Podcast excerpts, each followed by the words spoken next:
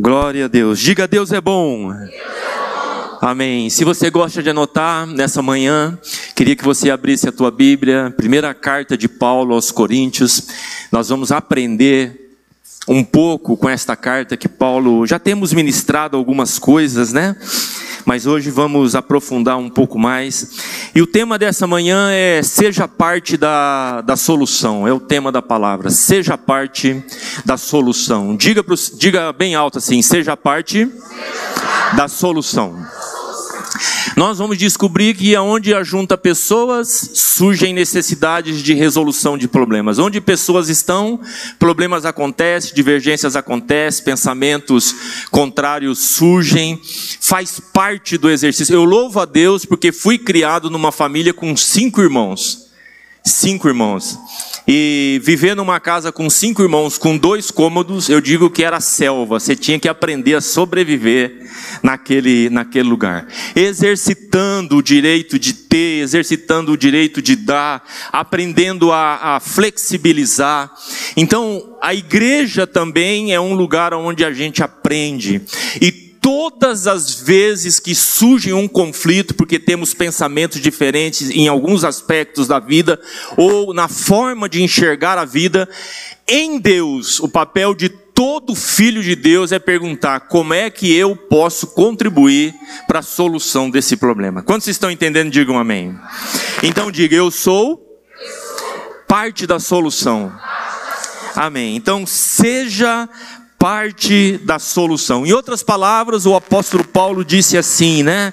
É, no que depender de você, tenha paz com todos. Nem sempre vamos conseguir, mas no que depender de você, você precisa se esforçar nessa direção.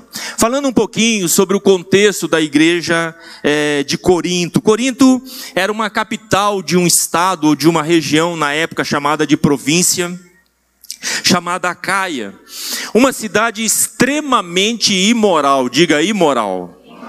Imoral. Então, ali em Corinto, no, no alto de um monte, havia um templo que era um templo dedicado à deusa da época chamada Afrodite. E essa deusa, segundo a, a tradição da época e a crença da época, era uma deusa que abençoava a, a, a fertilidade em todos os sentidos. E ali haviam é, do que os relatos históricos outros, mil prostitutas. E no templo aconteciam é, sacrifícios com aquelas prostitutas, envolvimentos com aquelas prostitutas. Bom, nos dias de folga, que não tinha atividade no templo, todas essas mulheres envolvidas em prostituição desciam para a cidade de Corinto. E ali naquele ambiente continuava, né, essa essa coisa imoral. Era uma cidade portuária, portuária e por causa disso também se tornou muito promíscua extremamente imoral. Uma sociedade ou uma cidade corrompida moralmente. Então, quem é o fundador da igreja em Corinto? O fundador da igreja de Corinto é o próprio apóstolo Paulo. Em uma das suas viagens missionárias, Paulo vai até, até Corinto, não por acaso, mas estrategicamente, de forma intencional, diga intencional. Esse também é outro chamado para todo cristão, ser intencional nas suas, nas suas ações. E Paulo conhece Corinto e resolve fundar uma, uma igreja naquele lugar. Então, por que estratégica? Porque ali por Corinto, por ser uma cidade portuária, passavam pessoas de todas as nações, através dos navios, através do cais do porto que havia ali. Os navios que vinham para descarregar normalmente ficavam ali 20, 30 dias ancorados até poder ter autorização e viabilizar, descarregar ou carregar naquele lugar. E as pessoas conviviam como parte da sociedade. E Paulo, um homem cheio do Espírito Santo e cheio de visão, ele resolve dizendo: Eu vou fundar uma igreja bem neste lugar, porque a partir daqui eu vou tocar todas as outras, todas as outras nações. Então Paulo pensou principalmente na pregação do evangelho. Ele ficou ali na cidade de Corinto durante 18 meses. Aqui está projetado o mapa, né? Para você grifado ali em cima, ó. Corinto, né? Ali pertinho do onde você pode enxergar ali. Ele ficou 18 meses na, né, em Corinto, fundou, estruturou a, a, igreja naquele lugar e foi fazer, continuar a fazer o seu trabalho em outros lugares. Agora ele está na cidade de Éfeso e da cidade de Éfeso é que ele escreve a primeira carta para a igreja em, em Corinto. Então, Corinto, por ser uma, uma cidade multicultural, por ter pessoas de todas as outras nações, Fica explicado porque também ela tinha muitos problemas. Diga assim, muita cultura, muito problema. Juntando pessoas diferentes, entende? Nós que somos todos brasileiros aqui, praticamente todos brasileiros, não sei se tem algum estrangeiro aqui, nós já temos as nossas divergências aqui na forma de pensar, enxergar, se posicionar, crer não é verdade? Praticar algumas coisas. Agora você imagina uma igreja onde começa a juntar gente de tudo quanto é canto, de tudo quanto é nação. Um grande desafio. E se você ler atentamente a, a essa carta de Paulo, você vai ver que a carta praticamente são resoluções de problemas apontados e de soluções que o apóstolo Paulo vai propor. E é isso que nós vamos nós vamos ver nesta manhã. Então, Onde houver reunião de pessoas, aí vamos encontrar necessidades de ajustes e problemas em busca de, de soluções. Paulo não fugia a essa responsabilidade, amém? Por isso o tema hoje é: seja parte da solução. Diga bem forte para o irmão que está do seu lado: seja parte da solução, meu irmão. E o apóstolo Paulo tinha uma marca com ele. Além de ser um homem muito intenso em tudo que ele fazia, ele, ele tinha um modo de tratar as coisas, um modo transparência de Paulo, mais ou menos. Paulo não dava volta para falar, Paulo ia direto. Tinha um problema, ele levantava o problema e, e, e tratava o, o problema. E capítulo 1, versos 10 e 11 Está aí o modo transparência de Paulo. Ele diz assim: Rogo-vos, irmãos, pelo nome de nosso Senhor Jesus Cristo, que falei todos a mesma coisa e que não haja entre vós divisões, antes sejais inteiramente unidos na mesma disposição mental e no mesmo parecer. Pois a vosso respeito, meus irmãos, fui informado pelas, pela casa de Chloe de que há contendas entre vós. Então, nota assim, Paulo já começa escrevendo dizendo o seguinte, ó, o pessoal da casa de Chloe me escreveu uma carta dizendo que a igreja está cheia de, de situações que precisam resolver. Paulo vai apontar apontar quais são os problemas e ele não deixa a coisa no ar. Tipo aquela fala que crente gosta de usar, pastor, está todo mundo falando, e na verdade às vezes é uma pessoa que está falando. Mas por falta de coragem de apontar quem é, a gente acaba dizendo, está todo mundo falando. Eu tenho um, um, um, princípio que eu aprendi com o pastor Davi, que eu carrego para a vida. Se tem fofoqueiro falando, é porque tem ouvido ouvindo, amém? Você entendeu?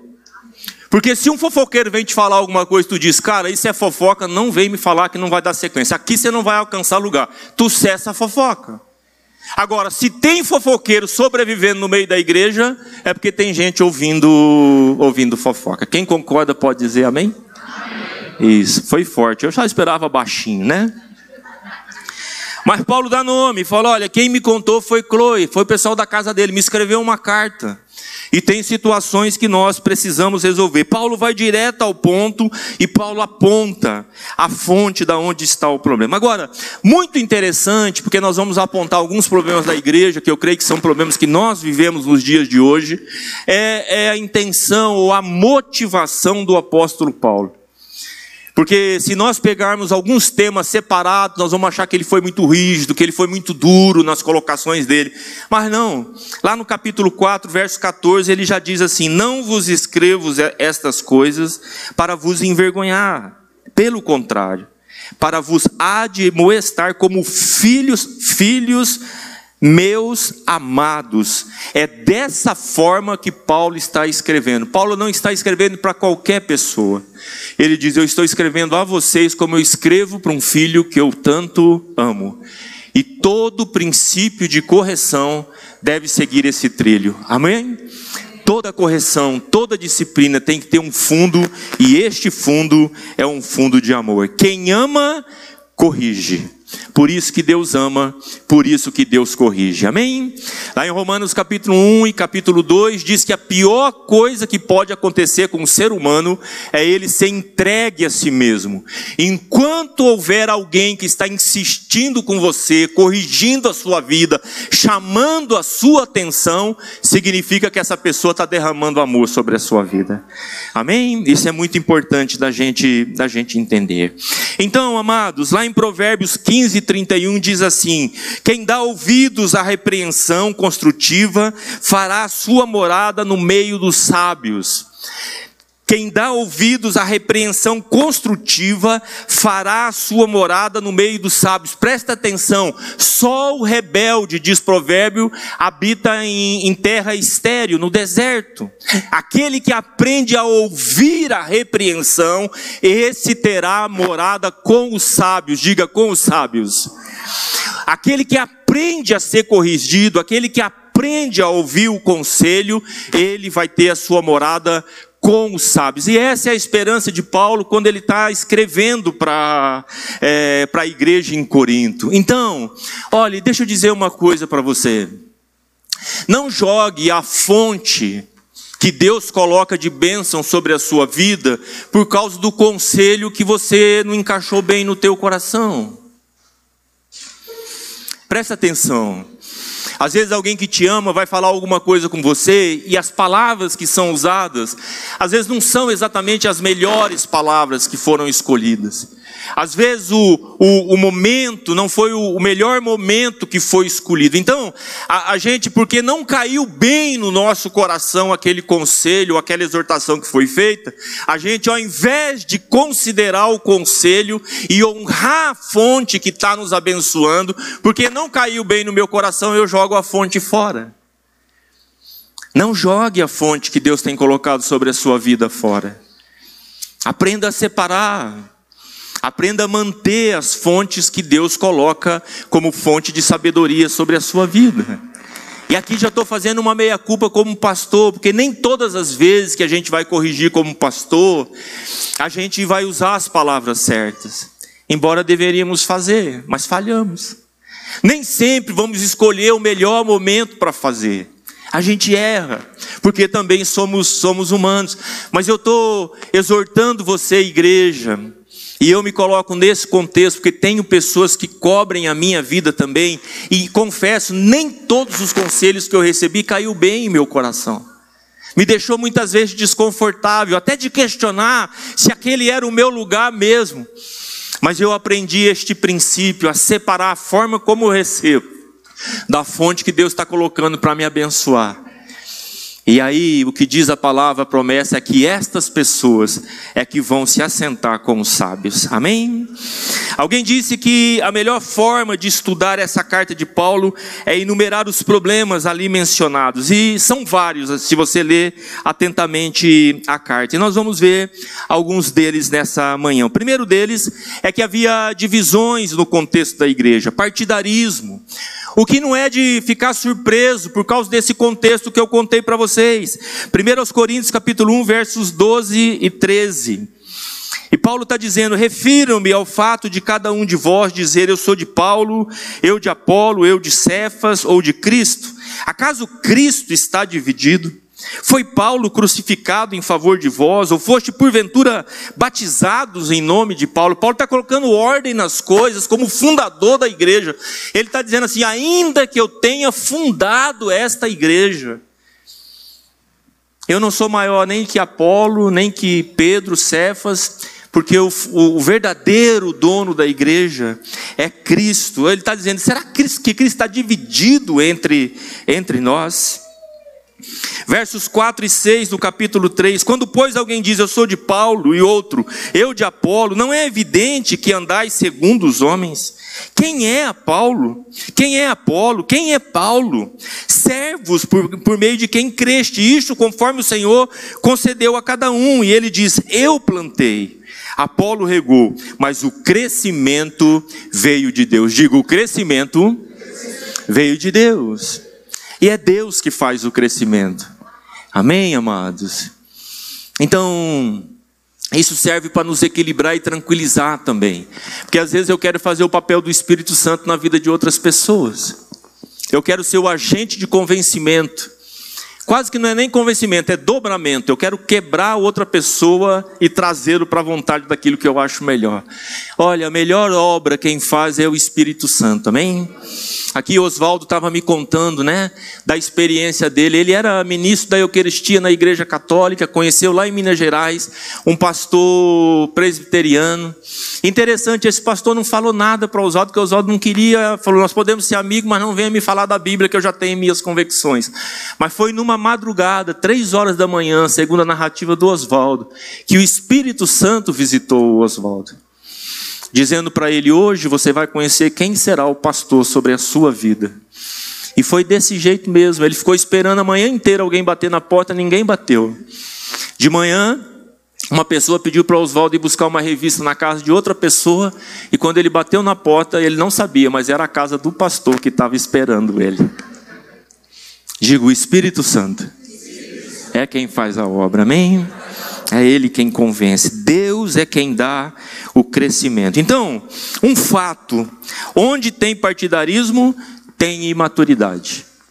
Onde tem partidarismo, onde tem facção, onde tem divisão, aí tem imaturidade e como imaturidade deve ser tratado. Nós lemos aqui num outro culto em que ministrei, que Paulo está chamando os coríntios de criança. Ele falou: Olha, eu devia estar tá dando comida sólida para vocês, mas vocês não podem. Vocês ainda têm que ficar no, no leite ainda, de tão imaturos que vocês são. O segundo problema que Paulo tem tratado aqui é a questão da própria imoralidade dentro da igreja. Note, a cidade de Corinto é uma igreja imoral, mas agora ele está tratando um problema dentro da igreja capítulo 5, versos 1 e 2. Ele diz assim: Geralmente se ouve que há entre vós imoralidade, e imoralidade tal como nem mesmo entre os gentios, isto é, haver quem se atreva a possuir a mulher do seu próprio pai. E contudo andais vós ensoberbecidos e não chegastes a lamentar, para que fosse tirado do vosso meio quem tamanho ultraje praticou. A indignação de Paulo, mais do que com o pecado praticado, é com a passividade da igreja em tolerar esse tipo de pecado dentro do contexto da igreja, sem confrontar, sem tratar, sem trazer a luz para que haja cura na vida, na vida das pessoas. É isso que Paulo está tratando.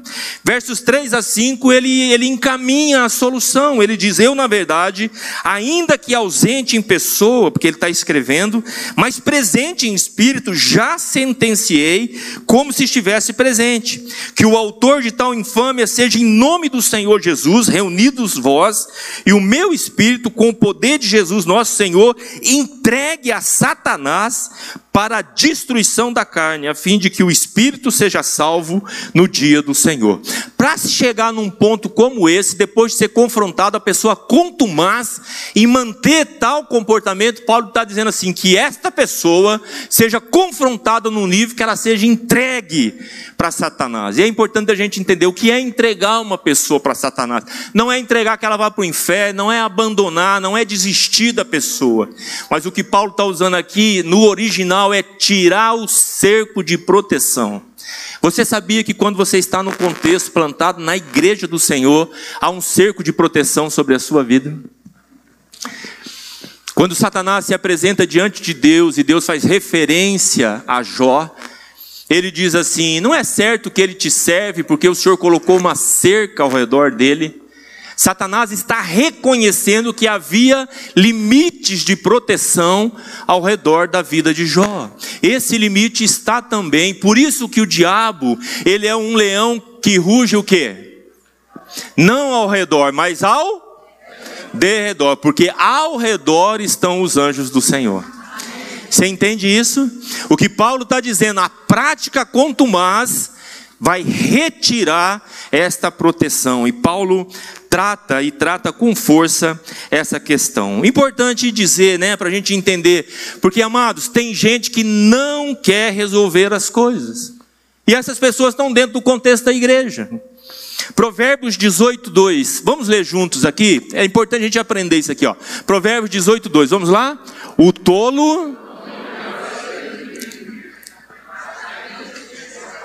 Mais uma vez, o tolo não tem prazer no entendimento, mas apenas em externar é mais ou menos assim, você agenda uma hora, marca um tempo para resolver a questão. Sabe qual que é a postura do tolo? Ele vai e quer vomitar.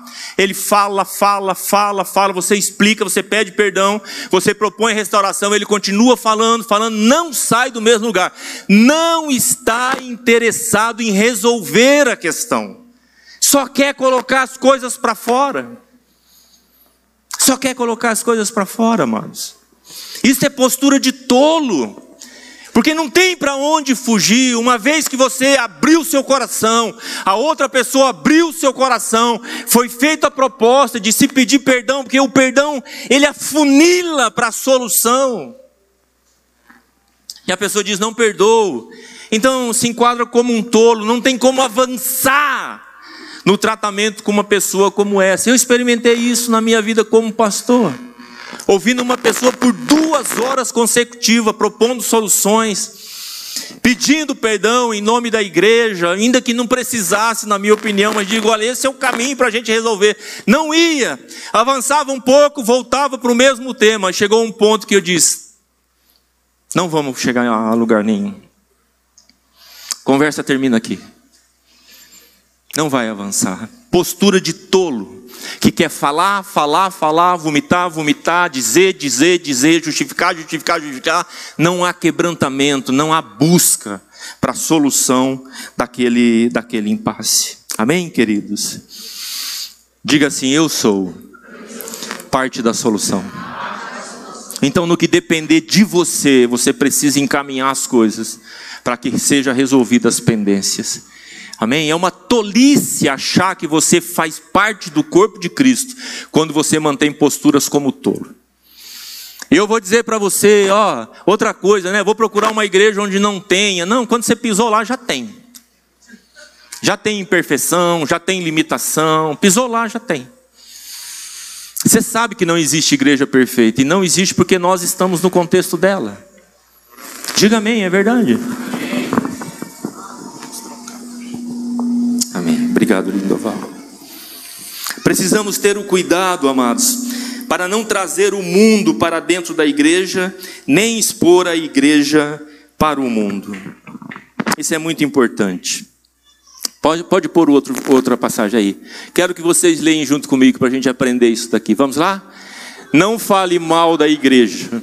Você não pode beber de uma fonte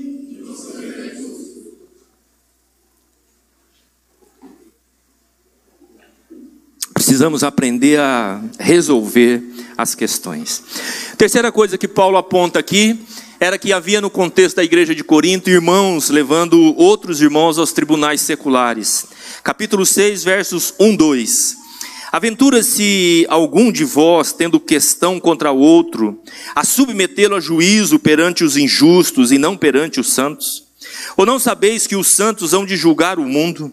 Ora, se o mundo deverá ser julgado por vós, sois acaso indignos de julgar as coisas mínimas? Para vergonha vou-lo digo, não há porventura nem ao menos um sábio entre vós que possa julgar no meio da irmandade. Capítulo 6, versos 6 e 7. Mas irá um irmão a juízo contra outro irmão, e isto perante os incrédulos, o só existir entre vós demandas já é completa derrota para vós outros. Por que não sofreis antes a injustiça? Por que não sofreis antes o dano? Amados, tem solução para todas as coisas na casa de Deus.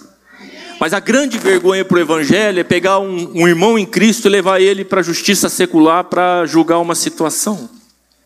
É o que Paulo está dizendo, ainda que eu possa compreender que em algumas situações, depois de tentar tantas vezes, parece ser um caminho um caminho natural que tem que ser escolhido. Do, posso compreender, mas a grande maioria das situações tem gente sábia na igreja que é capaz de dar uma orientação e propor uma solução. Então, o que Paulo está propondo, em resumo, ele está dizendo assim: como a gente resolve essa situação? Escolha alguém maduro no contexto da igreja para intermediar. Em última instância, sofre o dano. Deus vai, Deus vai te honrar. E aqui, eu quero, acho que está aberto o microfone aí, Eu quero abrir um parênteses para falar aqui para a igreja, os visitantes aqui que nos deem um minuto, amém? Não se envolva em transações financeiras com irmãos da igreja, sem antes falar com a cobertura deste irmão, se ele está plantado numa igreja, se ele está sendo acompanhado. Que às vezes a gente acha que está ajudando alguém e não está ajudando, ele está sendo orientado na célula, pelos pastores, a diminuir as despesas, a parar de usar de forma irresponsável o cartão de crédito, e os outros irmãos estão financiando a má conduta dele. Não, não faça nenhum tipo de negócio, não empreste dinheiro a nenhum irmão sem antes falar com o nível de cobertura sobre a vida dele. Para a gente poder encontrar a melhor solução para que essa pessoa seja abençoada da forma correta. Uma outra coisa, nenhum líder nesta casa, seja em qual área for, está autorizado a pedir dinheiro para os membros da igreja. Se algum líder usar este lugar para pedir dinheiro, imediatamente venha nos procurar porque eles sabem que não estão neste lugar para fazê-lo. Nós não recomendamos este tipo de, de envolvimento. E até sugiro, porque as células às vezes fazem, né, aqueles caixinhas para as confraternizações, que tenham pelo menos sempre duas pessoas que vão administrar aquelas, aquelas finanças. Assim nós funcionamos aqui na igreja. Toda oferta que você traz em dinheiro aqui, é importante você saber. Dois irmãos que não tem a ver comigo como pastor, eles contam a cada domingo, me informam o valor. Este valor é depositado na conta da igreja e eu envio o comprovante para eles saberem que exatamente o valor que foi contado é o valor que entrou na conta da igreja. Isso se chama transparência. E na transparência há saúde, amém, amados? Isso é muito importante. Você faz parte da solução dos problemas. No capítulo 7, Paulo fala sobre mais um problema, que era uma, uma dúvida da igreja: casar ou ficar solteiro. E muita gente lê aqui no lugar dizendo assim: Olha, pastor, estou em dúvida, porque estou apaixonado por uma mulher de Deus, queria me casar, mas li lá em Corinto que Paulo recomenda não casar. Não, amados, tem um contexto para isso aí. Tá bom? Deus te chamou para casar, amém? Uhul! Mas eles tinham uma dúvida, porque havia um contexto de muita perseguição na época.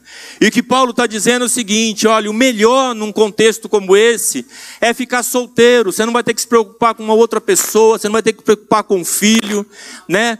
É, com a casa, com os recursos, com a provisão e etc. Você vai poder focar. Paulo está dizendo isso, mas ele também diz nesta carta: mas se você não consegue, se você vive abrasado, diga abrasado essa palavra diz, é, é meio antiga, mas você sabe o que significa, né? Cheio de brasa, vívido, né? Querendo é, relacionamento, ele diz: olha, entre viver abrasado e casar, é melhor que você se case. E ao casar, não se prive do seu parceiro. Aleluia. Capítulo 7, verso 5, Paulo diz: Não vos priveis um ao outro, salvo talvez por mútuo consentimento, por algum tempo, para vos dedicardes à oração e novamente vos ajuntardes, para que Satanás não vos tente por causa da incontinência. Aleluia. Salva de palmas para o Lindoval. Amém. Aê, Lindoval. Seja parte da solução, como Lindoval, amém? Aleluia. Então, contexto de perseguição, melhor é não casar. Tá abrasado? Case-se. Uma vez casado, não prive o seu cônjuge da sua presença e da intimidade. Alguém escreveu: sexo antes do casamento é fornicação, pecado. Sexo fora do casamento é adultério pecado. E não ter sexo no casamento também é pecado. Estão entendendo? É o que a Bíblia ensina. Sexo fora do casamento é pecado. Estando casado, sexo fora do casamento, adultério é pecado. E estando casado, negar o cônjuge o sexo também é pecado. Amém? Se vira com essa daí, amém? É palavra. Faz os ajustes necessários. Glória a Deus. Outra coisa que Paulo trata, limites da vida cristã.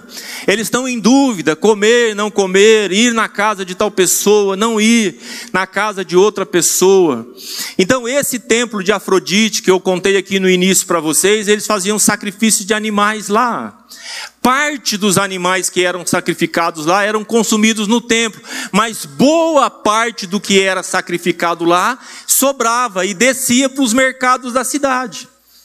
E a dúvida agora é o seguinte: essa carne é ou não é do templo de Afrodite? Eu posso comer essa carne ou não posso comer essa carne? Essa carne é sacrificada a ídolos ou não é sacrificada a ídolos? E quando um amigo meu me convida para ir na casa dele, ele vai fazer um churrasco para mim.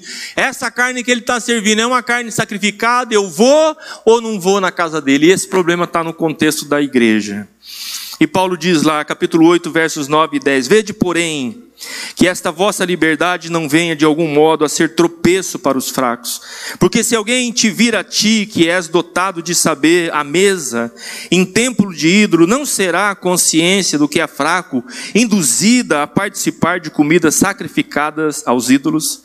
Capítulo 10, verso 25: Comei de tudo que se vende no mercado, sem nada perguntados por motivo da consciência. Você não vai perguntar se aquela carne foi sacrificada a ídolo ou não. É, hoje você vai no mercado aqui. Hoje você vai no restaurante, você não chega lá e chama o gerente e diz: Olha, vem aqui, meu filho, eu quero saber se tem alguma coisa aqui sacrificada para algum ídolo aqui. Você faz isso? Não, você não faz, porque a Bíblia diz que você pode comer, você ora, tudo é santificado, por causa da consciência, né? Versos 27 e 28. Se algum dentre os incrédulos vos convidar e quiser dizer comer de tudo que for posto diante de vós, sem nada perguntados por motivo de consciência. Porém, se alguém vos disser isto é coisa sacrificada a ídolo, não comais, por causa daquele que vos advertiu e por causa da consciência. Então, deixando claro, se alguém te convida para ir comer determinada coisa, amados, vá comer, vá participar sem perguntar absolutamente nada. Mas se a pessoa disser venha, porque isso aí eu estou consagrando a não sei quem, a um ídolo, então você não deve participar. Se você entendeu, diga amém. É claro, é com, essa, com essas passagens que nós respondemos ao, a, a, aos votos. Aqui tem as festas de renovação, muito comum aqui no sertão nordestino. E as pessoas ficam em dúvida se devem ir ou não para a festa de renovação. O meu incentivo como pastor é que você esteja nesse contexto, que ali é um lugar para evangelizar, para abençoar, para criar pontes. Não pergunte nada. Mas se a pessoa disser, meu amigo, venha para minha renovação, que eu comprei um, um, um bode, eu vou fazer um bode, eu sacrifiquei ele a tal ídolo, a Cosme, a Damião, sei lá quem, venha, porque vai ser uma grande festa, então você não vá. Mas se nada for informado por causa da consciência, não há condenação nisso. Amém, amados? Deixa Deus te usar, amém? E Paulo explica porque você não deve ir se aquilo foi sacrificado a algum ídolo. Verso 20, capítulo 10, verso 20, né? Antes digo que as coisas que eles sacrificam é a demônios que sacrificam e não a Deus. E não quero que vos torneis associados a demônios. Por trás de todo ídolo tem um demônio. Essa é outra verdade bíblica. Então o problema não é a imagem. A imagem é pedra, a imagem é ferro, a imagem é nada. O que está por trás daquilo, segundo a Bíblia, são demônios que estão atuando. Daí eu devo, eu devo evitar. Amém, queridos? Outros problemas aqui, dando uma pincelada, né? Paulo também trata no capítulo 14 sobre o desequilíbrio no uso dos dons, uma igreja tremenda nos dons. Falavam em línguas, interpretavam línguas, haviam cânticos proféticos, havia profecia, tudo que deve ter no contexto de uma igreja cheia do Espírito Santo havia na igreja de Corinto. Mas havia um grande desequilíbrio na forma de, na forma de usar. E ele resume, e eu também vou resumir aqui, porque o assunto é amplo. Verso, capítulo 14, verso 40, ele diz: Tudo, porém, seja feito com decência e ordem. Tudo, porém, seja feito com decência e ordem. A sétima coisa que Paulo aqui aponta é a falta do entendimento correto com relação à, à ressurreição. Havia uma seita, uma linha religiosa dos saduceus que não criam nas ressurreições do morto. E, e, o argumento de Paulo, ele diz assim: então tá, se Cristo não ressuscitou e ele não é a primícia dos que ressuscitaram dentre os mortos, o evangelho que nós estamos pregando ele é em vão. Porque toda a essência da vida cristã está na ressurreição após a morte está aqui a vida após, após a morte. Então, lá no 15, 19, Paulo diz assim: Se esperamos em Cristo só nesta vida, somos os mais miseráveis dos homens. Eu não sei quantos anos você vai viver sobre a face da terra. Eu sei que se você permanecer em Cristo, o teu destino é o céu e lá tem vida para você. Amém? Você pode dar um aplauso ao Senhor?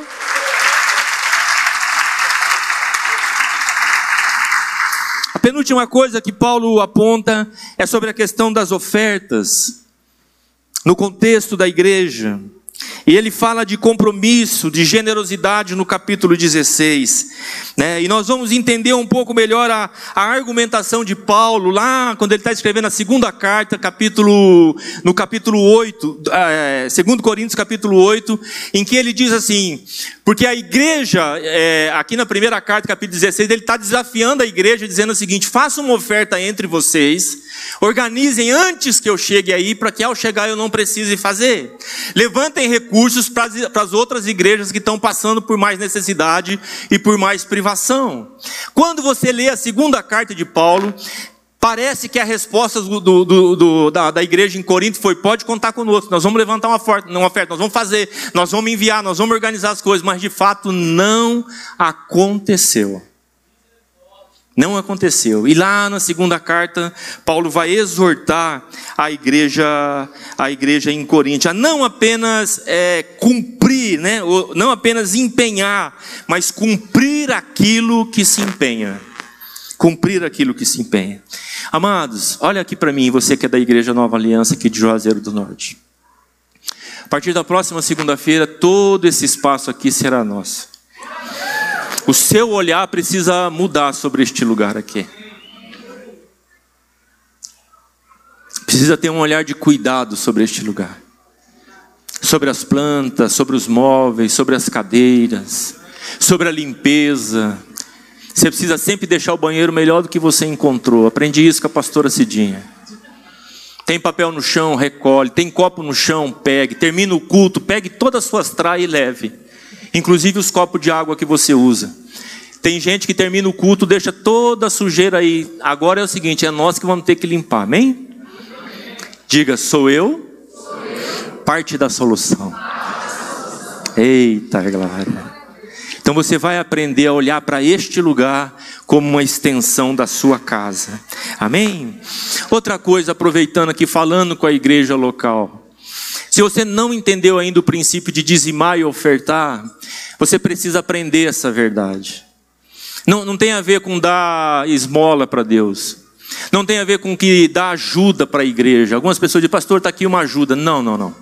Não é ajuda o que a Bíblia ensina a dar, é dízimo é oferta. Nós não somos uma igreja que ficamos controlando quanto cada um de você tem a dar, se você dá, se você não dá. Isso é um problema seu com o Senhor. Eu, como pastor, preciso ensinar o princípio para você.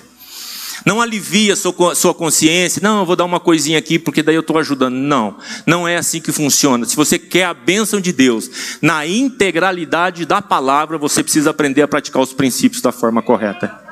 E não é ajuda, não é doação. Ainda que em algum momento nós vamos fazer, porque tem tanta coisa que nós queremos fazer neste lugar para melhorar, para que você e sua família sejam abençoados aqui. Amém? Então, nós temos um sonho de padronizar as, as cores das cadeiras, todas de preto.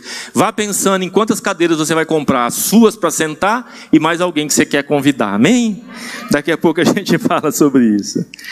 Quantos estão juntos, digam amém. amém. E a última coisa, queria chamar os músicos aqui. Paulo trata sobre a ceia do Senhor. E nós vamos participar daqui a pouquinho da mesa do Senhor. 1 Coríntios capítulo 11. E ali o contexto que Paulo está falando é muito interessante. Porque ele havia naquela época da igreja uma festa chamada festa do amor. E quando a igreja se reunia para esta festa, da festa do amor, as pessoas levavam coisas, levavam comidas, levavam bebidas. E o, o que Paulo está dizendo aqui, ele está confrontando, é que algumas pessoas levavam tanta coisa boa, mas não compartilhavam nada com ninguém sentava na mesa junto ali com a sua família, bebia do melhor, do melhor suco de uva, comia a melhor comida, sendo que no contexto da igreja haviam pessoas que não tinham a condição de levar absolutamente nada para a ceia, apenas iam. E havia uma falta de visão para olhar para o próximo, para olhar para o próximo. Parênteses aqui. As confraternizações das nossas células são tão santas quantos dias de estudo. Então não justifica você faltar na confraternização. Porque na confraternização nós exercitamos entre nós a hospitalidade, um dom. Nós exercitamos a capacidade de ouvir uma pessoa quando à mesa nós sentamos com uma pessoa que nós não conhecemos e deixamos ela contar a história dela. Essa semana falava com um menino, diz assim: Você sabia que tu tem um dom? Eu tenho, pastor, tu tem. E o teu dom é fazer as pessoas se sentirem importantes perto de você. Quase não fala de si. Faz perguntas inteligentes para que as pessoas possam falar. E as pessoas se sentem importantes perto dele porque conseguem falar. Tem gente, amados, com todo respeito, que é chato.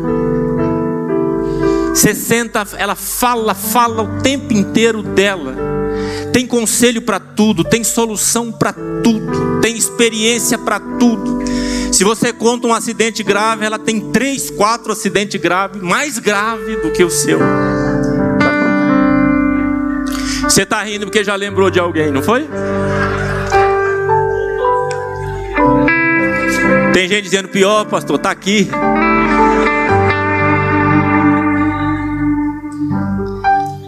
Mas sabe que essas pessoas que têm necessidade de falar, precisam de pessoas que têm capacidade para ouvir.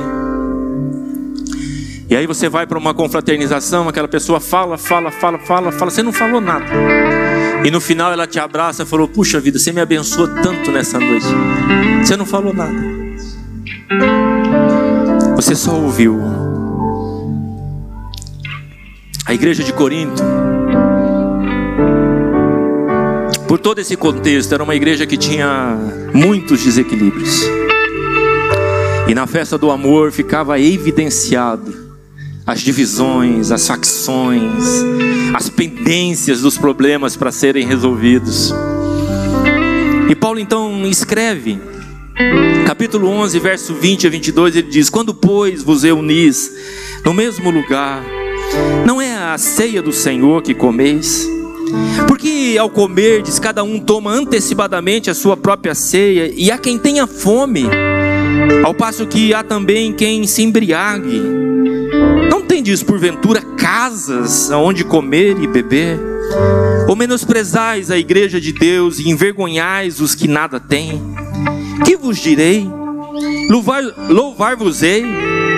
Nisto certamente não vos louvo capítulo 11, versos 23. Ele diz: Porque eu recebi do Senhor, diga comigo, porque eu recebi do Senhor. Mais uma vez, eu recebi do Senhor. Mais uma vez, eu recebi do Senhor. E Paulo diz: Porque eu recebi do Senhor o que também vos entreguei. Que o Senhor Jesus, na noite em que foi traído, tomou o pão e, tendo dado graças, o partiu e disse: Isto é o meu corpo, que é dado por vós. Fazei isto em memória de mim. Por semelhante modo, depois de haver ceado, tomou também o cálice, dizendo: Este cálice é a nova aliança no meu sangue. Fazei isso todas as vezes que o bebedes em memória de mim. Porque todas as vezes que comerdes este pão e beberdes o cálice, anunciais a morte do Senhor, até que ele venha. Por isso, aquele que comer o pão ou beber o cálice do Senhor indignamente, será réu do corpo e do sangue do Senhor. Examine-se, pois, o homem a si mesmo, e assim coma do pão e beba do cálice. Pois quem come e bebe sem discernir o corpo, diga, sem discernir o corpo, Mais uma vez, sem discernir o corpo. Mais uma vez, bem forte, sem discernir o corpo. Come e bebe juízo para si. Eis a razão, porque há entre vós muitos fracos e doentes, e não poucos que dormem. A palavra dormem aqui é morte. Tem gente morrendo no contexto da igreja porque não estão discernindo o corpo de Cristo e participando, participando da ceia do Senhor. Me ajudem com as crianças. Você que é papai, pega ele rapidinho. Amém? Já vamos participar da ceia. Deixa eu perguntar para você. Depois de exortar a igreja, depois de tratar dos problemas que precisam ser tratados, depois de propor a solução, então Paulo vai falar da ceia do da ceia do Senhor, e ele diz assim: "Eu não estou dando algo meu para vocês. Eu não estou dando algo que eu pensei da minha cabeça, não. Ele diz assim: "Porque o que eu vou entregar para vocês agora é o que eu recebi do Senhor." Paulo está falando de revelação. Ei, deixa eu perguntar a você: o que, que você tem dado para a tua família nesses dias? Você tem recebido do Senhor? Marido, o que você tem dado para tua esposa nesses dias? Você tem recebido do Senhor? Mulher, a forma como você trata o teu esposo e o que você tem dado a ele, você tem recebido do Senhor? Papais, o que você tem entregue para os seus filhos, vocês têm recebido do Senhor? Filhos, a forma como vocês tratam e se relacionam com seus pais, vocês têm recebido do Senhor? O nosso chamado como filhos de Deus é buscar em Deus. Por isso que ele diz que nós somos reinos de sacerdote. O sacerdote busca de Deus para entregar ao povo. Sabe por que famílias estão morrendo e lutando e batalhando e parecem não progredir? Porque estamos entregando coisas para os nossos familiares que não tem nada a ver com aquilo que eu devia entregar da parte do Senhor. E Paulo está dizendo, porque eu recebi do Senhor. Pastor, eu não sei. Então essa é a oração. Senhor, me confia algo para que eu possa entregar a minha família o melhor de mim, o melhor da tua palavra, o melhor do meu tempo, o melhor da minha oração, o melhor do meu jejum, o melhor da minha presença na igreja, na célula, o meu melhor eu quero entregar. O que você tem entregado para o teu patrão? O que você tem entregue para os seus empregados? Está vindo do Senhor? Ou está vindo de coração amargurado, sofrido, dolorido, magoado, ferido? Se nós desejamos a vida abundante que Jesus promete, nós precisamos começar a buscar o Senhor e a Sua presença, o fogo da Sua presença, e receber dele aquilo que nós vamos confiar às pessoas. E a pergunta que surge, pastor, quem é que pode participar da ceia do Senhor? A resposta mais simples que eu encontro é aqueles que estão discernindo o corpo de Cristo, aqueles que já se identificaram com Jesus, aqueles que estão percebendo as pessoas ao seu redor, aqueles que estão buscando dele e entregando do Senhor para o próprio corpo de Cristo. E as pessoas vêm aqui e perguntam assim: mas aqui criança participa da ceia? Digo, participa. Em tudo isso que nós estudamos aqui, você não vê Paulo fazer uma referência à participação de criança. O problema aqui não são as crianças, aqui o problema na participação da ceia são de adultos com comportamento de criança. É disso que Paulo está falando. É gente imatura que insiste em permanecer na prática do pecado, na facção, na divisão, na contenda, no moído e não propõe o coração para resolver. E aí vem no dia da ceia, toma do pão, toma do cálice e participa como se nada tivesse acontecendo. Daí ele diz: examine-se. Não é o pastor examine, é examine-se. Você está discernindo o corpo, as tuas posturas, posturas da tua palavra. Ele discerne o corpo de Cristo, do qual você faz parte. Eu estou discernindo. Você pode dizer, eu discerno, pastor, ainda que reconheço tantas falhas em mim. É este coração que habilita a gente para participar do cálice e do pão na ceia do Senhor. Quantos estão entendendo? Então, amados, esse menino que está do teu lado, essa criança que está do teu lado, ele está debaixo do teu cuidado. Está cheio de pureza aí. Está cheio de inconsistência aí, mas é criança, é puro, não tem maldade. O problema são adultos imaturos. Estes, estes adultos que têm comportamento de criança, Paulo está dizendo, não devem participar da ceia. Devem crescer e aprender a discernir o corpo de Cristo. Parar de abusar dos irmãos. Parar de levar, levar irmãos para tribunais seculares. Parar de ter coisa para comer e não compartilhar. É disso que Paulo está falando.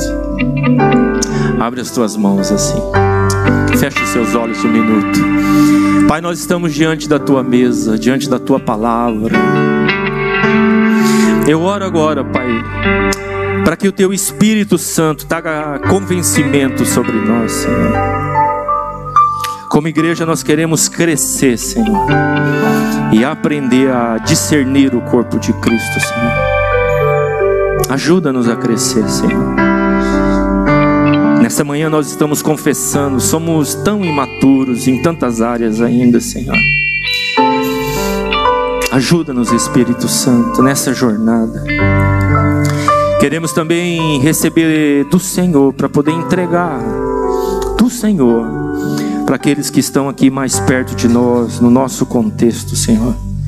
Dá-nos este coração, Senhor. Abre os nossos olhos, Pai. Nesse momento, nós olhamos para dentro de nós mesmos, Senhor.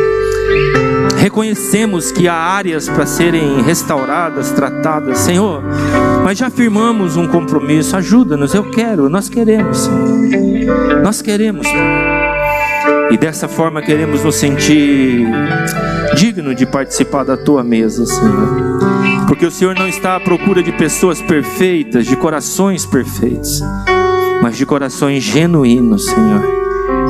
Assim seja, que essa verdade seja sobre nós como igreja, em nome de Jesus. Amém.